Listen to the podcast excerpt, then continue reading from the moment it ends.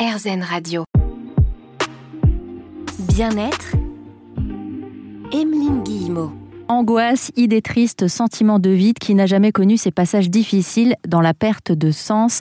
Gwenaël Percio, vous êtes l'auteur de ce livre dont on parle aujourd'hui sur RZN Radio, Traverser la perte de sens. Vous êtes aussi psychologue. On disait il y a quelques minutes sur RZN Radio que la dépression a une fonction en fait. Oui, elle a une fonction existentielle. C'est-à-dire que... Euh, quand on, tombe en dépression, comme on dit, hein, donc il y a vraiment l'idée euh, de quelque chose qui, que j'ai à accueillir, hein, malgré euh, mon souhait sûrement d'être à un autre endroit, c'est que la vie a quelque chose à nous enseigner, hein, qu'il y a une leçon existentielle. Et typiquement, la, dépression de milieu de vie, ce qu'on appelle aussi la, crise de la quarantaine, pas forcément euh, jusqu'à une dépression, mais en tout cas un mal-être, on va dire, elle a souvent pour objectif de nous interroger sur notre manière de vivre, que ça soit notre travail, euh, notre lieu de vie, euh, notre couple, notre façon aussi de prendre soin de son corps, etc. Tous des grands sujets. Et moi, j'ai observé beaucoup avec des personnes qui, vivent comme ça des épisodes de, mal-être importants, et surtout à cette période de vie, que euh, la fonction de cette crise, c'est de les arrêter déjà, pour qu'ils se posent. C'est pour ça que quand on est en dépression générale, on n'arrive plus à faire quoi que ce soit.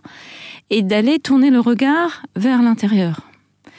Ce qui est assez rare finalement dans notre société où on est plutôt beaucoup à être euh, vers l'extérieur, en plus de manière euh, très rapide, voire hyper active parfois. Donc on n'a plus beaucoup ces temps qu'on avait, je pense, à une époque euh, plus, plus ancienne, de s'introspecter et de dire en fait, mais qu'est-ce que j'ai vraiment envie de faire? Parce qu'on va souvent faire un début de vie où on enchaîne les choses. Hein. On fait des études, on enchaîne un premier boulot, peut-être un deuxième, une vie de couple, etc. L'arrivée des enfants aussi, ça bouleverse pas mal. Euh, c'est ça. Et tout ça s'enchaîne parfois sur voilà, 10, 20 ans, euh, sans qu'on ait vraiment le temps de souffler. Et, et la, la, la, période de mal-être, qui peut être donc une dépression, mais aussi des angoisses, parfois nous prend un petit peu comme ça à revers en disant mais qu'est-ce qui m'arrive? Tout allait bien.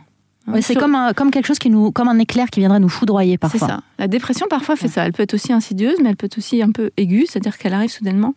Et moi, je vois là un peu un warning de la vie qui dit, bah, euh, ma cocotte, euh, en fait, il va falloir un peu t'interroger parce que peut-être que les choix que tu as pris, tu les as pris peut-être par conformisme, euh, pour plaire aux autres, et en t'oubliant toi.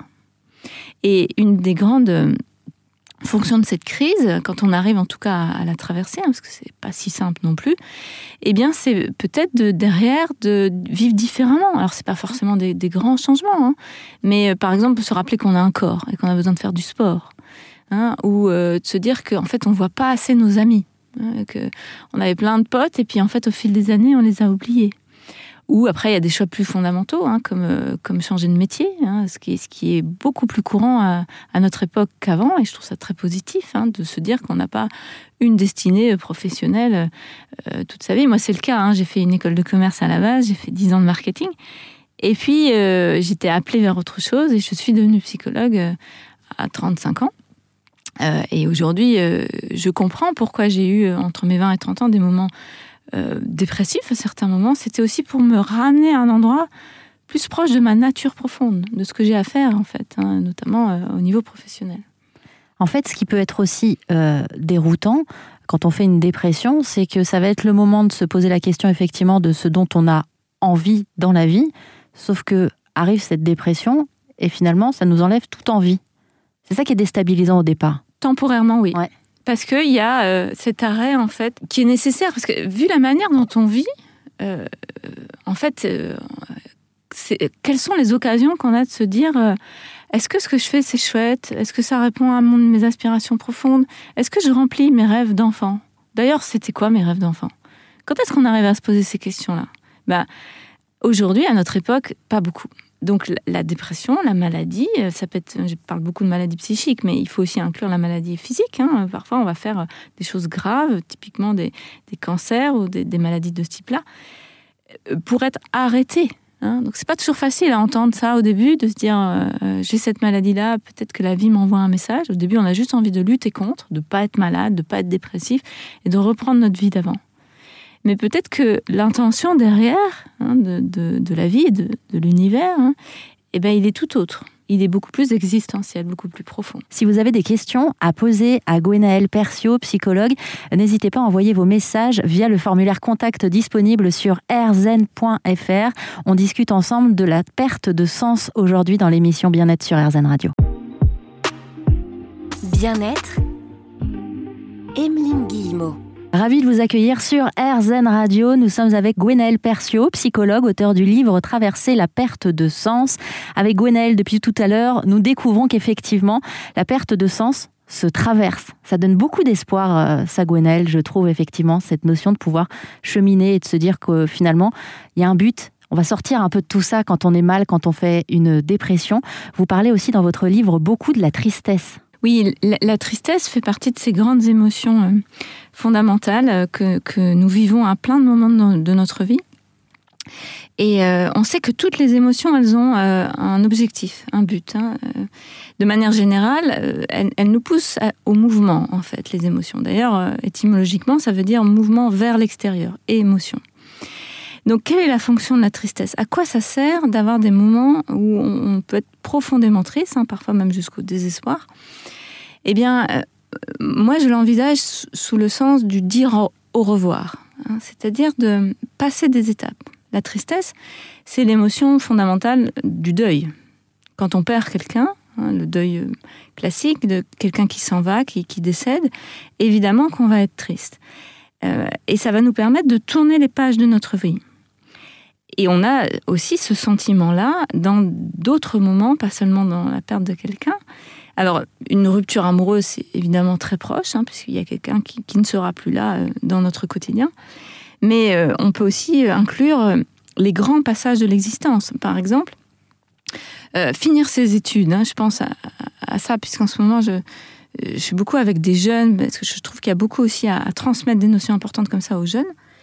Finir des études, par exemple, avoir accompli un parcours de plusieurs années, eh bien, la transition vers la suite, euh, qui serait trouver un premier travail, par exemple, eh bien, s'accompagne naturellement d'une tristesse. Sauf que on est dans une société où parfois on ne fait pas ces passages-là. Hein. Au même titre que passer de, l'adolescence à l'âge adulte. Alors, euh, on a beaucoup le bac, mais le bac est important comme rituel, mais je trouve qu'on ne l'accueille pas euh, avec la, noblesse qu'on devrait donner en fait dans ce passage de l'adolescence à, l'âge adulte. Et on observe que beaucoup dans ces passages-là, euh, les, personnes peuvent être temporairement mal et notamment avoir une tristesse, mais qui peut être incompréhensible d'eux-mêmes et de leur entourage. Par exemple, de dire, si je reviens à la fin des études ou au passage de bac, les proches peuvent dire mais pourquoi tu te sens mal? C'est super t'as fini tes, trois années où c'était peut-être super dur et maintenant tu vas pouvoir euh, bosser ou t'as enfin passé ton bac. Pourquoi tu pleures? Pourquoi t'es pas bien? Eh bien, parce que tout simplement, euh, certes, je me tourne vers un demain qui, qui est celui que, que, je souhaite, en espérant que tout, tout, tout, aille dans le bon sens au niveau des choix. Mais je dis aussi au revoir à, une phase de ma vie. tous les grands passages euh, sont teintés de, moments, alors pas forcément des grandes tristesses, mais d'un moment un peu de, où on peut être déconcerté par une émotion qui vient à l'intérieur de nous. Et pouvoir se dire, bah, c'est normal que temporairement, il euh, n'y a pas que de la joie, par exemple, de, passer à autre chose. Il y a un moment de, de, dire au revoir euh, et d'accueillir pleinement ça, c'est tellement, euh, tellement essentiel. Et puis parfois, euh, il y a certaines étapes de vie qui vont réactiver euh, des traumatismes liés à un deuil, euh, parce que chaque deuil que l'on va traverser, on parle aussi de deuil dans certains déménagements, enfin, a, le deuil se retrouve finalement dans plein de moments de nos vies et va venir raviver le premier deuil, la première perte d'un être humain qui nous était cher. Et donc, on va à ce moment-là venir franchir la porte de votre cabinet pour pouvoir tout remettre à plat. oui, surtout quand la quand l'émotion s'installe et, ne, diminue pas en fait. Euh, euh, d'accueillir ce passage-là, c'est une chose, mais quand on voit que ça dure, hein, par exemple, je prends à nouveau un exemple d'un jeune adulte qui continuerait à être mal alors que les mois passent, les choses changent autour de lui, il y a, vraiment des occasions de se saisir de ces changements, mais que la personne, le jeune, est encore mal. Là, il faut se dire qu'est-ce qui se passe? En fait, qu'est-ce qui est réactivé? Dans ce passage-là qui peut-être euh, s'enracine dans des moments plus anciens dont on a connaissance ou pas. Hein. Parfois, on a ce qu'on appelle les traumatismes refoulés, c'est-à-dire qu'on a comme oublié, qui sont restés dans l'inconscient. Et c'est là où effectivement, c'est bien d'avoir quelqu'un d'autre qui va prendre le temps, à nouveau le temps qui nous manque tant, pour dire, OK, comment tu te sens? Qu'est-ce qui se passe? Et puis d'aller voir en fait un peu les couches qu'il y a derrière. Vous dites aussi dans votre livre, on va en parler dans un instant, que la première étape sur le chemin de la libération, c'est la curiosité pour pouvoir traverser la perte de sens. On en parle avec Gwenaël Persio sur RZN Radio. Bien-être, Emeline Guillemot. Vous êtes peut-être vous-même en train de traverser une période de perte de sens. Certains appellent ça la dépression, euh, des angoisses. Les médecins, eux, parlent beaucoup en ce moment du syndrome anxio-dépressif. Gwenelle Persio, vous êtes psychologue. On parle donc avec vous et grâce à votre livre de traverser la perte de sens. Première étape sur le chemin de la libération, c'est vous qui le dites, c'est la curiosité. Oui, la curiosité euh, envers soi-même envers, euh, envers ses émotions, envers ses sensations aussi. Je crois que c'est vraiment une, première marche à, franchir pour, pour ensuite traverser. Hein. Quand je dis traverser, je tiens beaucoup à ce mot. C'est vraiment l'idée de rentrer en contact avec ce qui est douloureux. Alors, c'est juste l'inverse de ce qu'on aurait naturellement envie de faire. Hein naturellement, euh, et à nouveau, il y a des, explications euh, neurobiologiques très claires hein, que je vous épargnerai maintenant, mais euh, on n'a pas envie en fait. On n'a pas envie d'aller au cœur de la tristesse, de l'angoisse ou de la rage. On a juste envie de passer à autre chose. Et pourtant, c'est dans ce contact avec l'émotion profonde qu'on va d'abord trouver la libération, parce qu'en fait, ce qui se passe, c'est que quand on arrive à vraiment à accueillir l'émotion profonde, elle, s'apaise. Hein, elle, elle diminue en fait, parce que c'est comme quelqu'un qui arrête pas de taper à votre porte. À un moment, vous allez gagner du temps de lui ouvrir la porte et lui dire Ok, viens, on va parler. Hein, on va parler un temps, puis après, hein, la, tristesse, la colère va partir.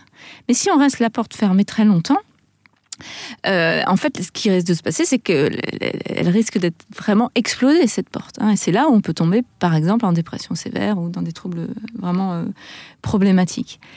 Donc, pour arriver à ouvrir la porte et à laisser entrer l'émotion, l'accueillir le mieux qu'on peut, et souvent on a besoin de quelqu'un, hein, faut pas se leurrer non plus, euh, eh bien, il va falloir avoir un minimum de curiosité. Et c'est pour ça, moi, que j'écris ce, type de livre. Euh, c'est vraiment pour euh, faire passer le message que, en fait, on est fort, quoi. On, est équipé pour accueillir les émotions, même les plus difficiles. Hein. et de mon expérience professionnelle, vraiment, je peux l'affirmer. Mais parfois, on croit qu'on va pas y arriver. Hein. c'est des croyances limitantes. Et puis, on a aussi des constructions mentales qui font que euh, faut pas être triste, faut pas montrer qu'on est vulnérable, faut serrer les dents et continuer à avancer. Ça, c'est très sociétal, hein, très culturel. Et moi, j'ai envie de, déconstruire ça pour dire, ben non, en fait, on est tous vulnérables. La vie, c'est une sacrée euh, aventure. Hein. L'incarnation, euh, c'est pas une balade de santé. Et, on est tous au même endroit, hein, tous. Et on, a à, comment, à vivre ça le mieux qu'on peut dans cet accueil et cette traversée. Et si on commence à avoir une curiosité pour cette pensée-là, hein, qui n'est pas seulement psychologique, mais qui est aussi philosophique finalement, eh bien je crois qu'on va y arriver mieux, hein, en tout cas de manière moins douloureuse. Alors moi, je vous entends parler euh, de traverser la perte de sens, euh, d'aller effectivement rencontrer ces émotions plutôt que d'essayer de ne pas leur ouvrir la porte. Et j'avais cette image, euh, parfois dans certaines montagnes, vous savez, on est en voiture, on roule, on roule, et puis on va devoir traverser des tunnels. Et les tunnels, c'est pas forcément agréable. Hein. On se sent un peu oppressé, mais on n'a pas le choix parce que si on veut aller de l'autre côté de la montagne et retrouver un peu de lumière, de lumière, on va devoir passer, quoi qu'il arrive, par cette période-là, un petit peu sombre, mais on se laisse, quoi qu'il arrive aussi, porter par ce petit euh, halo de lumière qui est juste là au fond et qui nous attend, qui nous appelle. C'est ce que j'appelle la petite flamme. Hein, le, halo de lumière au fond, bah, c'est la petite flamme, c'est le vivant en nous. C'est ce qui, ce, qui, ce qui nous maintient en vie, même quand le tunnel est très long, très noir, hein, très, très, très difficile. Et, et, ce qui est important d'ajouter aussi, c'est qu'il y a certains tunnels qui sont trop difficiles pour les, pour les traverser seuls. Hein, on est des animaux de lien. Hein. Sans le lien, euh, ça c'est vraiment tout l'enjeu de la théorie de l'attachement qui me passionne aussi. Sans le lien, on n'y arrive pas. On n'y arrive pas de manière générale dans la vie, hein, parce qu'on n'est pas fait pour vivre chacun dans sa grotte. Mais surtout, on n'est pas fait pour traverser les tunnels difficiles seul. On a besoin d'avoir quelqu'un à côté de nous dans la voiture. Parfois, on a même besoin de donner le volant et de juste de se reposer à côté. Donner le volant, par exemple, c'est euh, un moment d'avoir un professionnel, un thérapeute qui va dire, OK, là, euh, tu vas peut-être exemple aller te reposer. Hein. parfois, on a besoin aussi des médicaments, de, choses un peu plus costaudes. Et surtout d'une écoute bienveillante, aussi de sentir qu'il y a quelqu'un qui va, qui va nous prendre un peu en charge. Hein. Et, ça, ça va nous permettre de, retrouver en fait à l'intérieur de nous la force qu'on n'a jamais, euh, pour moi, qui n'a jamais déserté notre intérieur, hein, si on est vivant. Et à un moment, peut-être de reprendre le volant et de, peut-être finir la traversée seul. On va continuer à en parler ensemble, Gwenaëlle Percio. Je rappelle aux auditeurs et auditrices qui viennent d'arriver que vous êtes psychologue, auteur du livre Traverser la perte de sens. À tout de suite sur RZN Radio.